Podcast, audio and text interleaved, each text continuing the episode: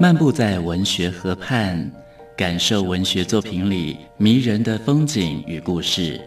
阅读原本是一件孤独的事，可是当我们讨论一起读过的书，这个过程就足以形成最美好的陪伴，也让局促的心灵有了转身的惊喜。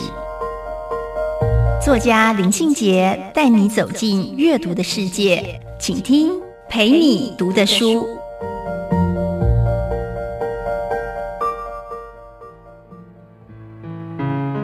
大家好，我是林信杰。今天陪你读的书，要跟大家分享的作品是白先勇的《八千里路云和月》。这本散文非常特别，书名叫做《八千里路云和月》。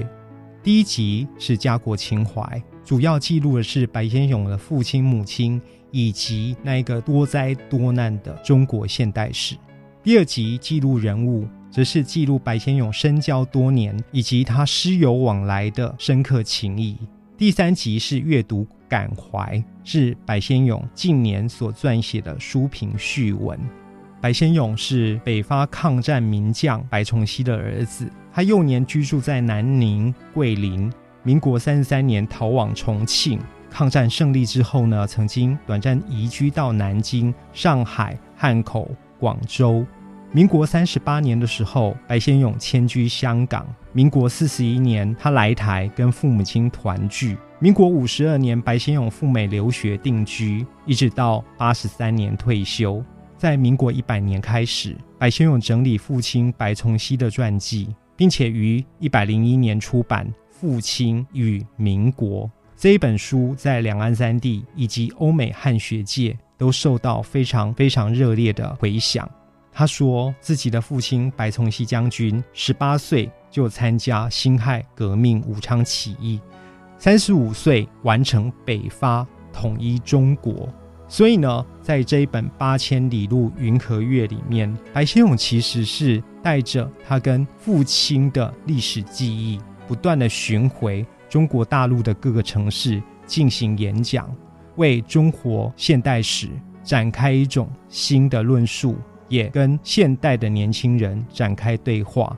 中日战争，白先勇的父亲出任副参谋长，协助蒋中正完成了非常非常多的重要的会战。而呢，在国共内战时期呢，白崇禧跟林彪在广西战到最后一兵一卒。所以呢，白先勇说，他的父亲参与了民国的诞生，也见证了民国的衰落。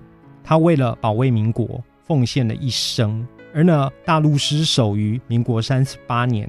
那时候，白崇禧只身飞向台湾，执意跟中华民国共存亡。在这一本书里面，白先勇非常感慨的是，白崇禧的历史在中国大陆以及台湾一直没有得到公平的评价，所以这也促使了白先勇亲自提笔撰写父亲的传记。他之前完成了《父亲与民国》，而这一本《八千里路云和月》，或许就是。《父亲与民国》这一本书的补充吧。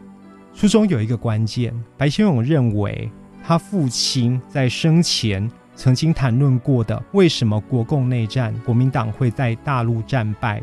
最关键的一场战役，其实不是在一九四八年的徐蚌会战，而是远在一九四六年夏天东北的四平街会战。在四平街会战就已经种下了失败的种子。